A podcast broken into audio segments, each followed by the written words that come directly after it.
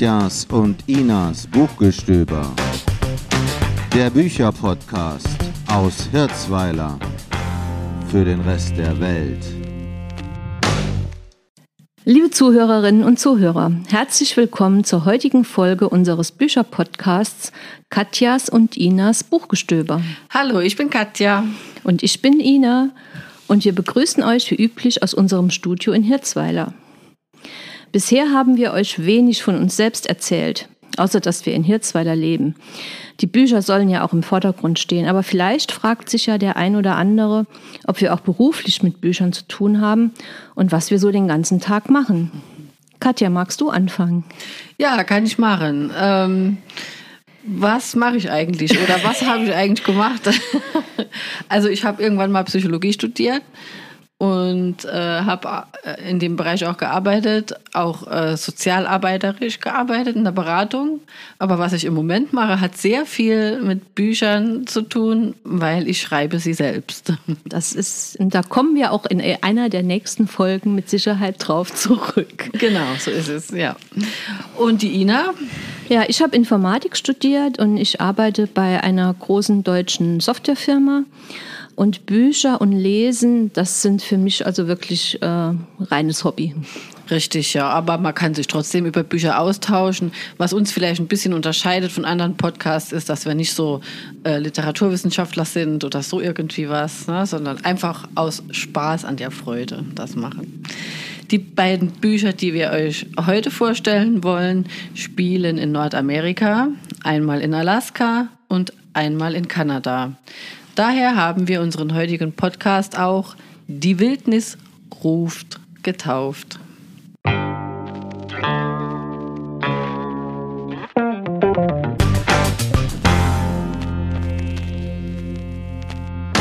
Heute stellen wir euch als erstes vor von Christine Hanna Liebe und Verderben aus dem amerikanischen von Gabriele Weber-Czarik, 588 Seiten, Verlag Rütten und Löning die erste Auflage 2018. Christine Hanna ist eine US-amerikanische Schriftstellerin, hauptsächlich von Liebesromanen.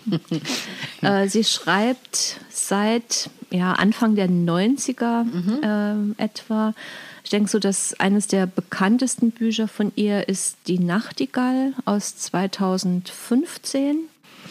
Ähm, Liebe und Verderben ist der neueste Roman von ihr. Aber sie hat auch, also zumindest mal von der, von der Übersetzung her, von, von den Titeln her, ah ja, schon sehr schöne Buchtitel, ne? also im Bann seiner Küsse. Ja, ich habe es auch Tanz gesehen im Sturm, Ja. wenn der Mond dich küsst, wer zu lieben wagt, Mhm. was wir aus Liebe tun, wohin das Herz uns trägt. Also, Also- ich war ja bei dieser Liste schon etwas, Ja, äh, wie soll ich sagen, ja, ja. gesch nicht geschockt, aber das hört sich schon ein bisschen schnulzig an. Ja, Und daher, ich meine, Katja, du hast dieses Buch gelesen. ja.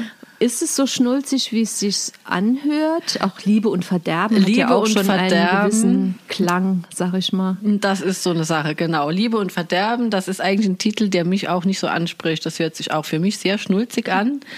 Äh, Ich habe von Christine Henner Die Nachtigall gelesen und da gibt es auch ein- eine eine Romanze drin, wenn ich mich richtig erinnere, aber das ist da auf keinen Fall die, die Haupthandlung bei der Nachtigall, sondern es hat auch viele historische Fakten. Ich hätte jetzt, ich weiß nicht, ob ich jetzt ein Buch lesen würde, das heißt Im Bann seiner Küsse. Das würde ich vielleicht heimlich lesen. Aber was mich hier vor allem äh, fasziniert hat an Liebe und Verderben ist ähm, der Klappentext. Also es geht ja um Alaska, um diese unendliche Weite. Ähm, das hat mich gleich angesprochen. Da wollte ich schon länger mal äh, was drüber, drüber lesen. Würde auch gern selber mal nach Alaska fahren, aber das geht ja äh, leider noch nicht jetzt. Und äh, im Amerikanischen heißt das Buch übrigens The Great Alone. Und das ist ja nochmal ein ganz anderer Titel. Das heißt ja das große Allein oder die große Einsamkeit, das große Alleinsein. Und das ist, äh, wenn man dann das Buch gelesen hat, wieder ein Titel, der sehr gut passt, sowohl vom Handlungsort Alaska her, als auch von, von der Handlung an sich. Ne? Da gibt es einige Personen, zu denen dieses große Allein auch passt. Ne? Um was geht es in dem Buch? Es ist eigentlich eine Familiengeschichte, die beginnt äh, im Jahre 1974. Äh, diese Familie, um die es geht, die wird über zwölf Jahre lang ähm, begleitet. Ähm, es ist eine, eine, Familie zuerst mal aus drei Personen. Es gibt die Leni, die ist dann 1974 13 Jahre alt. Äh, sie hat äh, Mutter und Vater. Und der Vater ist mehr oder weniger gerade frisch als ähm, Kriegsgefangener aus Vietnam zurückgekommen. Also er war nicht einfach nur kämpfen in Vietnam, sondern war mhm. auch längere Zeit dort in Gefangenschaft und ist entsprechend traumatisiert. Und was verschlägt diese Familie dann nach Alaska? Ja, also das kann man äh, ganz schnell erklären. Es ist so, dass ähm, der Vater der Familie ein Haus erbt. Und zwar, er erbt dieses Haus von einem Freund, den er kennengelernt hat während seines Aufenthalts in Vietnam. Also während er als Soldat und als Gefangener später in Vietnam war, hat er diesen Mann kennengelernt. Sie haben sich eng angefreundet und ähm, so kommt er zu diesem Erbe. Äh, durch diese Traumatisierung, durch, durch die Geschehnisse in, in Vietnam ist, ist der, der Vater der Familie auch ähm, sag mal, in dem Sinne beeinträchtigt, dass er sehr wechselhafter Stimmung ist. Er hat Alkoholprobleme eigentlich schon von Anfang an. Und das, denke ich, sollte man schon sagen. Es geht äh, in dem Buch auch um familiäre Gewalt, die sich in dem Fall vor allem gegen die oder ausschließlich gegen die, die Mutter äh, dieser Leni richtet. Ähm, die Familie erhofft sich durch diesen Umzug, also durch diesen Neuanfang äh, in Alaska, auch ein neues Leben, ein ruhigeres Leben, ein Leben unbeeinflusst von, von modernen Einflüssen, von Erinnerungen an, an, an ungewollte äh, Dinge.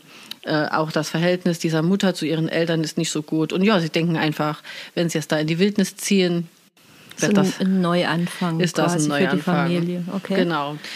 Die Reise dorthin ist dann ziemlich lang. Der Ort, in den sie kommen, der heißt Keinek, so würde ich das mal aussprechen. Äh, sie kommen dort an und Keinek war damals 1974 eine Ansammlung von Wohnwagen und ein paar Häusern mitten im Nichts. Also keine Stadt, eher so eine kleine Siedlung. Ähm, sie gehen dann, äh, versuchen ihr Haus zu finden. Sie sind unterwegs mit so einem VW-Bus.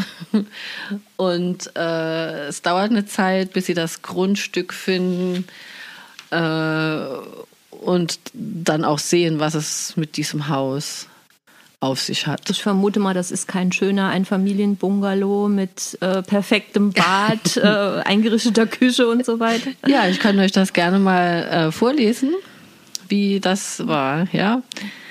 Leni wankte auf die Wiese, löste ihren Rucksack und ließ ihn fallen. Ihre Mutter tat es ihr gleich. Und da war es, das Haus, das fortan ihr Zuhause sein sollte. Eine kleine Blockhütte aus Baumstämmen, die mit den Jahren schwarz geworden waren. Das schräge Dach war mit ausgebleichten Tierschädeln bestückt, wie ein Pelzbesatz wucherte Moos darum herum. Die, die Veranda war dabei zu verrotten, an den Stühlen darauf wuchs Schimmel. Zur Linken, zwischen dem Haus und dem Wald, erkannte man zwei eingestürzte Ställe, einer von ihnen ein Hühnerstall. Ja, also sie kommen dort an und sind erstmal desillusioniert. Auch der Innenraum des Hauses ist sehr bescheiden. Das lese ich auch noch kurz vor. Der Innenraum lag im Halbdunkel. Spinnweben hingen in den Ecken und in Girlanden von den Deckenbalken. Der Staub machte das Atmen schwer. Der Fußboden war übersät von toten Insekten, die unter ihren Schritten knirschten. Man kann sich gut vorstellen, wie man sich dann als 13-Jährige fühlt, wenn man aus der Zivilisation kommt und dann äh, da in der Wildnis landet. Äh, die haben dann natürlich unter Folge erstmal jede Menge zu tun, die Hütte auf Vordermann zu bringen. Und das sind auch so diese Passagen im Buch, die mir äh, besonders gut gefallen haben. Wie die sich dann dort einrichten ja. und okay. Genau, wie sie sich einrichten, was sie alles ähm, machen müssen.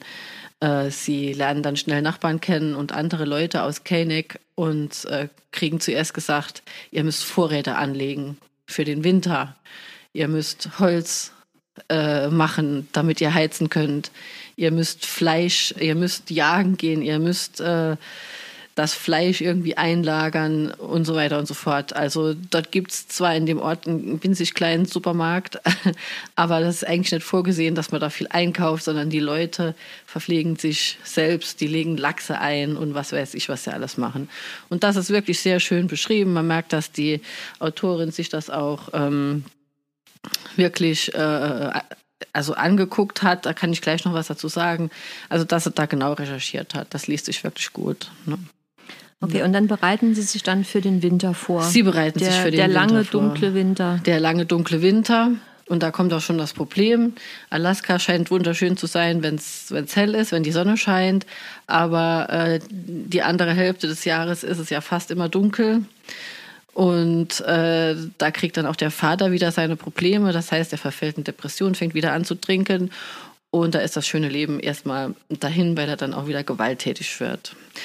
Zwischendurch lernt natürlich die ähm, Leni, die auch in, in Keineck äh, zur Schule geht, äh, den Nachbarsjungen kennen. Dieser gehört zu einer Familie, die sehr wohlhabend ist. Und da kommt es dann auch schon gleich zwischen den Familien ähm, zu Konflikten. Lenis Vater möchte dann eigentlich nicht, äh, dass diese äh, Freundschaft weiter gedeiht. Und das ist so, so, so auch der Spannungsbogen. Ne? Wie, wie, wie treffen die sich dann? Was machen die dann? Und so weiter. Äh, die Naturbeschreibungen, wie gesagt, die sind natürlich äh, auch sehr ausführlich. Das hat mir gut gefallen. Und es ist tatsächlich so, in Alaska äh, taut der Schnee erst Ende Mai. Hm? Bei uns kann man dieses Jahr ja auch denken, naja, ne, wir haben auch äh, Schnee bis in den April, aber das kann man überhaupt nicht vergleichen damit. Ne? Da fängt es dann erst an zu tauen überhaupt. Also ich denke, das ist halt schon so ein sehr reduziertes Leben, wirklich auf das Lebensnotwendige. Ne? Wenn du sagst, die müssen Vorräte anschaffen oder äh, sich äh, machen mhm. für den ganzen Winter, Ne, das sind ja schon sehr essentielle Geschichten, die dann eigentlich notwendig ja, sind. Ja, ne? da ist man dann beschäftigt. Ne? Die hatten dann auch keinen, keinen Fernseher, die haben dann Funkgeräte äh, und Radio. Das ist so die Freizeitaktivität dann. Ja, also was dann so im Weiteren geschieht, ist alles sehr tragisch. Das kennt man auch von Christine Henner oder die Bücher, die ich bisher von ihr gelesen habe. Äh, da will ich auch gar nicht viel ähm, drauf eingehen. Mm ist ja schon, also 588 Seiten ist ja schon ein Schinken. Ne? Ist das schon ein richtiger Schinken. Man kann sich auch so richtig reinsetzen oder reinlegen. Also man kann gut einfach da drin mal versinken. Ne?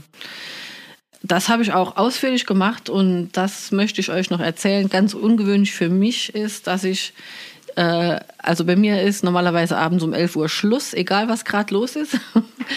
äh, hier habe ich aber die letzten 150 Seiten gelesen bis zum Schluss. Ich weiß nicht mehr, wie viel Uhr es war, aber es war viel zu spät.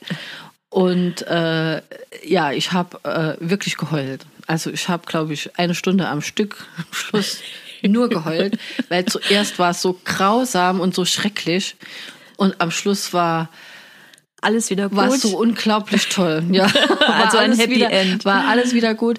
Happy End, ja, man könnte sagen, es ist auch ein Happy End. Ja, nicht für alle und für jeden, aber ja, es war einfach schön. Also ich es muss, hat dich gepackt. Es hat mich gepackt, muss ich wirklich sagen. Obwohl es äh, diesen Titel hat, hat es mich gepackt, ja. Und ähm, es, ich muss schon davor warnen. Also es spielt familiäre Gewalt eine große Rolle und äh, wer da Schwierigkeiten mit hat, der, der, der soll das vielleicht eher nicht lesen. Der könnte, ja. ja. Aber genau. ansonsten eine Empfehlung für dich, äh, eine Empfehlung von dir. Eine Empfehlung äh, für ja. Liebe, Liebe und Verderben von ja. Christine Hanne. Genau, wer Liebe und Verderben mag, dem sei dieses Buch empfohlen. Ach, was ich noch sagen wollte. Ähm, sie, die Christine Hanna, wie ist sie eigentlich auf dieses Thema gekommen? Sie hat früher als Kind selbst Urlaub gemacht mit ihren Eltern in einem VW-Bus. Sie hatte, glaube ich, noch zwei oder drei Geschwister und da sind sie auch in so einem VW-Bus in den 70ern äh, rumgefahren, auch bis ganz nach oben äh, in den Norden, nach Alaska, wo auch dieses Buch spielt, in Keineck.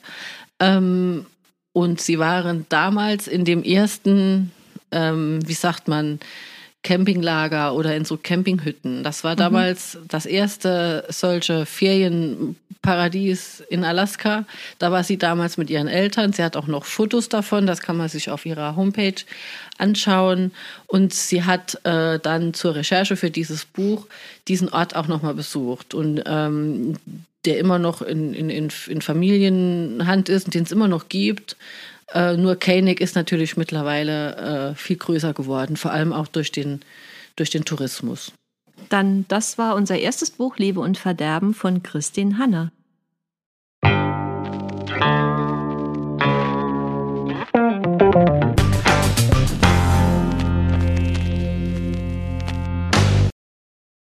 Als zweites Buch stellen wir euch heute vor von Louise Penny, Das Dorf in den roten Wäldern aus dem Kamper Verlag 2019. Wie viele Seiten haben wir heute hier?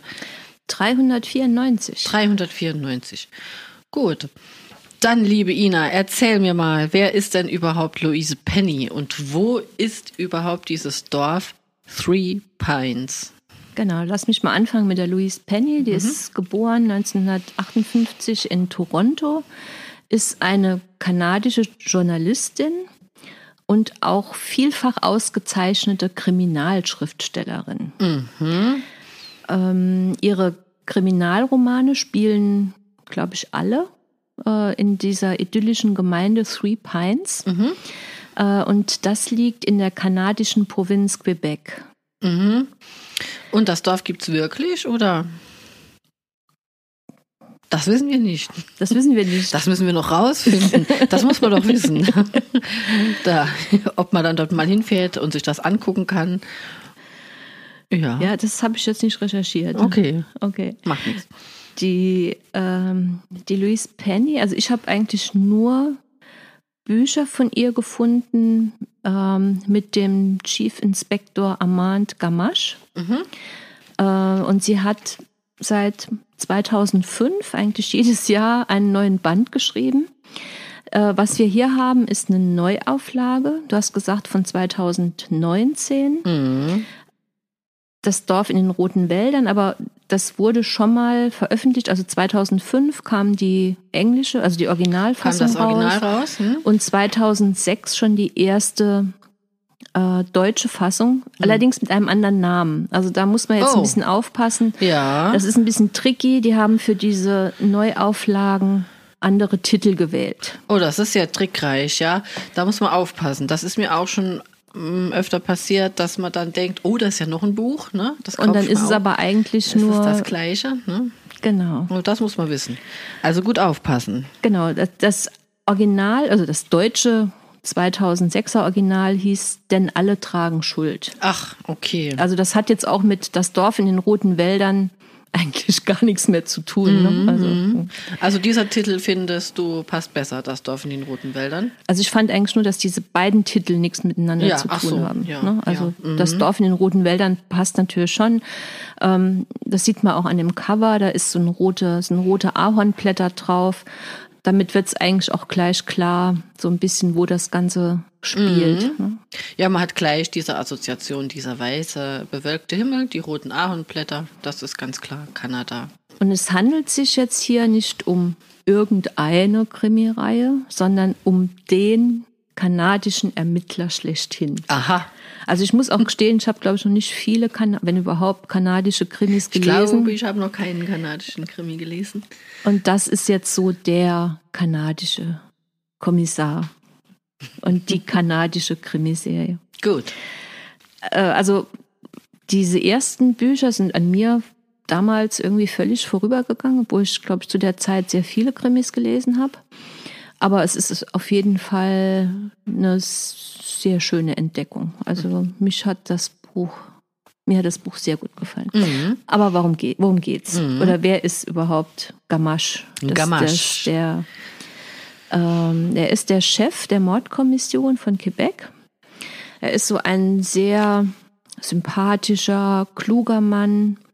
Er ist eher ruhig, beobachtet viel, läuft dann auch während des Krimis viel in dem, in dem Ort rum, guckt sich einfach an, was passiert so, wer redet mit wem, wer redet nicht mit wem. Er ist eher so ein Teamplayer, ähm, ist auch jemand, der sehr geduldig ist, der sehr freundlich ist. Oh ja. Mhm. Aber er ist nicht schwach. Also er sagt irgendwann mal, verwechseln Sie Freundlichkeit nicht mit Schwäche. Also er ist schon, er weiß schon auch genau, was er will und, und wie er das erreicht. Mhm. Das ist ja auch so ein eigenes Thema fast. Äh, die Persönlichkeiten der Kommissare von verschiedenen Reihen. Ne? Gerade wo du jetzt gesagt hast, er ist ein Teamplayer und er ist sympathisch, das gibt's ja nicht oft. Genau, manchmal haben die ja dann selbst ihre Macken und ihre Riesenprobleme und, und Ja. sind so ein bisschen abgefuckt oder so. Aber ich fand das sehr angenehm dann auch zu lesen. Also ich muss nicht unbedingt da noch als Mhm. Also Kommissare noch schwierige Charaktere haben. Ja, ist auch mal schön, ne? Ist auch schön, genau. Gut. Und was passiert denn dann in Three Pines, in diesem Dorf? Da muss der äh, Kommissar Gamache wahrscheinlich aus Quebec einreisen, Genau. um da was auszuklären. Er ist, äh, es ist ein Mord passiert an einer älteren Dame, eine pensionierte Lehrerin. Äh, sie wurde durch einen Pfeil getötet, also so mit Pfeil und Bogen. Ähm, er bringt noch seinen Inspektor mit, der Beauvoir, mit dem er halt auch immer zusammen ermittelt. Und es gibt noch eine weitere Polizistin, die Yvette Nicole, äh, die hat die hat dann wiederum so ein paar Probleme, die der Kommissar nicht hat. Ja. Ähm, also die bringt dann noch, sag ich mal, noch mal so ein bisschen diese ähm, ja, Konflikte Ja. da an der Stelle. Einer muss ja rein, immer ne? dabei sein, der, dem es nicht so gut geht, ne? Ja. So in dem Dorf, das ist halt wirklich ein kleines Dorf, jeder kennt jeden. So wie So- Herzweiler, ja? So wie hier bei uns? Kleiner, glaub Noch kleiner? Noch kleiner. Oh lala, okay. So der, der Zusammenhalt und auch die Nachbarschaftshilfe ist, ist eigentlich selbstverständlich. Und jeder wundert sich eigentlich, wieso jetzt ausgerechnet äh, diese Lehrerin äh, ermordet wurde, weil die eigentlich eine, eine super nette Frau ist und mit jedem gut ausgekommen ist. Und ja, dann gibt's halt viele Verwicklungen und Wendungen, äh, Geschichten, die, die sich halt auch ja, zum Teil nochmal auf, auf historische oder vergangene ähm, Aktivitäten beziehen, äh, um dann halt, ich mein, von so einem Krimi-Kammer sollte man eigentlich auch, glaube ich, nicht zu viel erzählen. Ähm, weil am Schluss wird der Mörder gefasst. Wird der Mörder also das gefasst, ist, ja. Das kann man, glaube ich, schon verraten. Das Ähm, ist gut zu wissen. Ne? Es ist so noch so eine, eine andere Ebene da, dabei. Also gerade äh, in den Jahren, äh, als auch das Buch geschrieben wurde, gab es auch äh, noch diese Abspaltungsversuche äh, von dem französisch sprechenden Teil von Kanada. Ja. Das heißt auch so diese Geschichte mit ähm, Frankophonen und, und den Engl englisch sprechenden Kanadiern ist halt dann auch immer noch mal so ein bisschen im, im Hintergrund. Ja, wenn ich mich recht erinnere, ist Quebec französischsprachig. Französisch, genau, Und genau. Three Pines ist englischsprachig. Ähm, Eigentlich, nein, die, ja, das ist so ein bisschen gemischt. Mhm. Also das, ähm, der, auch der, der, der Kommissar, der Granache, spricht natürlich Französisch, also ist seine Muttersprache, aber er, er spricht auch ein perfektes Englisch, ein Mhm. British English. Und ähm, das wird dann auch immer noch mal so ein bisschen thematisiert Mhm, ähm, und dass, dass er da eigentlich auch so ein bisschen in, in beiden Welten spielen kann. Mhm. Also es ist ein Dorf, äh, unter dessen Oberfläche es brodelt, kann man das so sagen. Ach, ah, ja, ja, natürlich, weil sonst wäre kein Mord passiert. Aber an sich ist es ein friedliches Dorf. Mhm. Friedliches Dorf. Ja, genau. Und dann gibt's noch hier äh, Teil, Teil 2, Teil 3 und bis Teil 14 sehe ich hier. Ja, ja, die hat jedes Jahr seit 2005 hat, äh, wurde ein neuer Band veröffentlicht. Und jetzt sagt, die spielen alle in diesem Dorf. Die spielen alle. Also ich habe jetzt nach diesem ersten Band habe ich mir den zweiten Ich glaube, gekauft. die ich die kann es verraten. Ja, Ähm, der heißt Tief eingeschneit und spielt auch wieder dort. ja. Ähm, also irgendwann kommt auch der Kommissar zu einem Wochenendhaus in diesem Ort. Also er freundet sich da auch mit den, mit den Leuten an, Ja, wenn man so und oft fühlt sich, fühlt sich dann auch sehr wohl Wenn man dort. 14 Fälle, ich, äh, hier steht auch, äh, äh, ihre Krimis spielen in äh, Three Pines, einem kleinen Städtchen, Genau, äh, das ihrem Wohnort zum Verwechseln ähnlich sieht auch. Ne? okay. Ja. Also Ja, das ja. ganze Setting ist halt schön. Also ja, es spielt halt im Herbst. Mhm, Ne? Also die Bäume sind, gerade die Ahornbäume, haben dann eine rote Färbung. Die, die Charaktere sind sehr schön erzählt. Also Mhm. Das entwickelt sich jetzt natürlich, also wie gesagt, ich kann jetzt nur für die ersten beiden Bände sprechen. Mhm. Das entwickelt sich dann natürlich auch nochmal weiter. Dann erfährt man auch nochmal im zweiten Band dann nochmal mehr Sachen über bestimmte Leute Mhm. im, Ort. Also man kann sich das so richtig schön vorstellen, Mhm. wie das so passiert, wie das so ist in diesem Ort. Ähm, es ist, ich fand es sehr spannend. Mhm.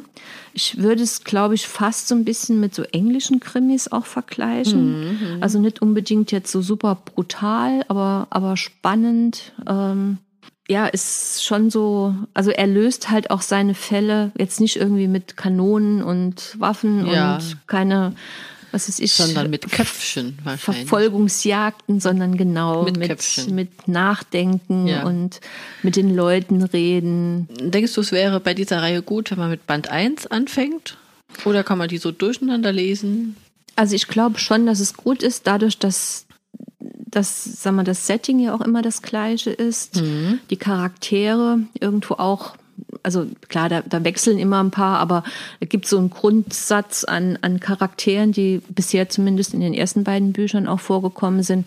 Und das entwickelt sich ja dann auch weiter. Ne? Also die Beziehungen zwischen den Charakteren, man erfährt mehr über ihre Hintergründe, über ihre Geschichte. Ähm, von daher denke ich, macht es schon Sinn, das in der Reihenfolge zu lesen. Okay, ja. Wir sagen dann wieder Bescheid, wenn Ina dann alle 15 Bände gelesen hat, ob das wirklich so ist, das, was in einer Reihe liest. Eine Frage habe ich noch.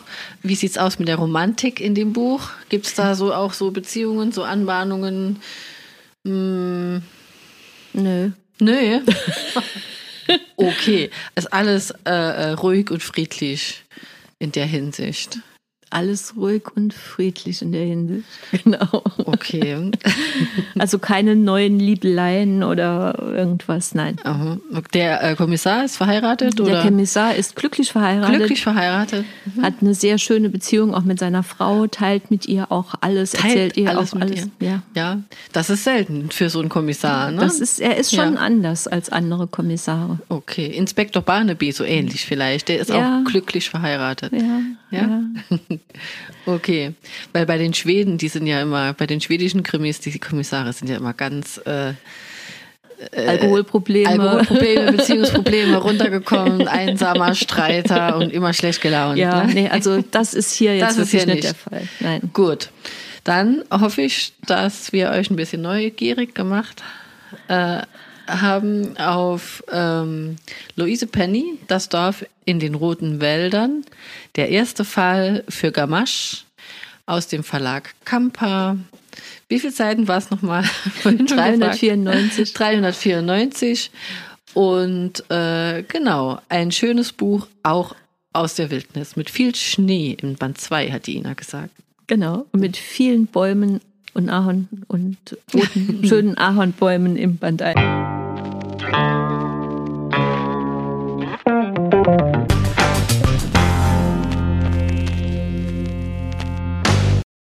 Zum Ende haben wir noch ein paar Infos für euch. Zum Beispiel könnt ihr uns auf Facebook besuchen. Gebt einfach bei Facebook Katjas und Inas Buchgestöber ein und dort könnt ihr dann nochmal nachschauen, welche Bücher wir heute besprochen haben. Dort findet ihr auch immer einen direkten Link zu der neuesten Folge. Falls ihr unseren Podcast nicht sowieso bei Apple Podcast, Amazon Music, Deezer oder Spotify abonniert habt und dort automatisch über die neueste Folge informiert werdet. Seit neuestem sind wir auch bei Instagram. Dort heißen wir KI Buchgestöber. Und ganz wichtig, wenn es euch gefallen hat mit uns, empfehlt uns weiter, erzählt euren Freunden und Bekannten davon und gebt uns ein Like. Bis zum nächsten Mal, eure Katja. Und Ina. Thank you.